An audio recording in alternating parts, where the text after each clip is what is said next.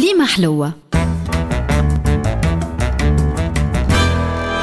مع الطاهر الفازع من قديم الزمان اقتضت الحاجة تسمية الشوارع والنوجات والزناقي لتسهيل جولان سكان المدن وزوارها وكذلك الساحات العمومية والمفترقات لكارفور اللي عندهم اسم أحلو ياسر في صفاقس ألا وهو الأربع مرار. كذلك الطرق كما طريق العين وطريق جريمدة وطريق الأفران إلى آخره. وأسامي نهوجات مدينة تونس معروفة من القدم وكي انتصبت الحماية السلطات البلدية عمت بلايك باللغتين العربية والفرنسوية ورقمت الديار والمتاجر.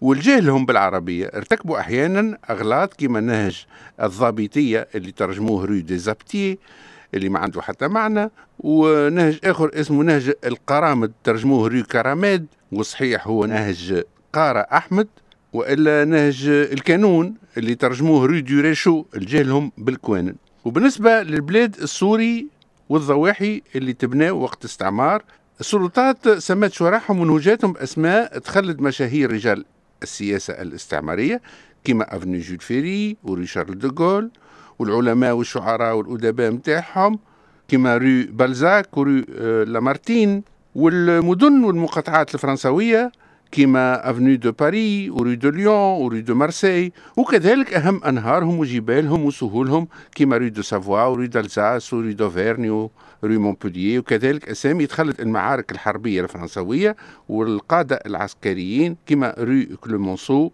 و rue Clovis و Saint Louis و Charlemagne وكاد الحضور التونسي يكون مفقود في التسميات إلا ما قل وندر بعد الاستقلال بادرت البلدية بإعادة تسمية معظم منهوجات وشوارع تونس وسماتهم بأبطال المقاومة ومشاهير رجال الدولة والسياسة والأدب والشعر سواء المعاصرين أو القدامى. في الأثناء تونس كبرت وامتدت وولات فيها مئات ومئات الأنهج في الأحياء الجديدة. وقبل نواصلوا موضوعنا على النهوجات هات نبداو بهالأحياء. التسمية هذه ما كانتش موجودة في تونس. وجدودنا كانوا يستعملوا عبارات أخرى كما الربط أي الربض يعني faubourg أو banlieue كما الربطين اللي هما باب السويقة وباب الجزيرة ويستعملوا كلمة الحارة وكلمة الدرب وكلمة الحومة اللي اعطات المصدر حوماني يعني مبنك في الحومة. وما كانوش يقولوا ولد الحي أما ولد الحومة.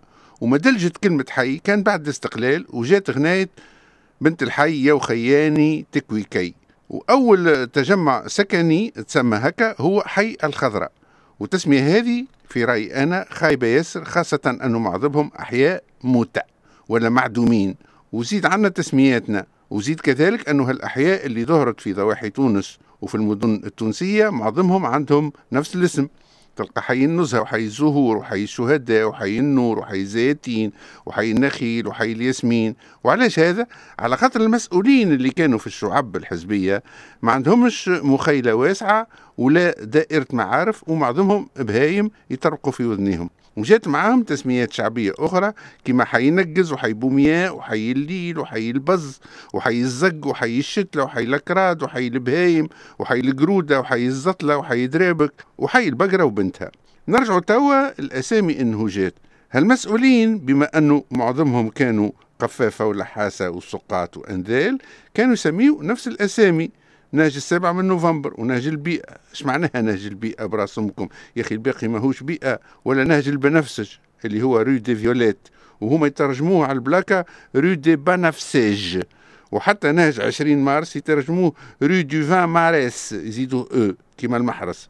وكما قالوا الحكماء لا تجادل الجاهل لأنه لن يفهم ولا العنيد لأنه لن يقتنع ولا المتحيز لأنه لن يسمع ولا الانتهازي لأنه سيستغل ما تقول لصالحه. خلي عادة كي يلمهم الكل ولخصوها جدودنا في مثل ساير حديثك مع اللي ما يفهمكش؟ تنقيس في الأعمار كليمة حلوة.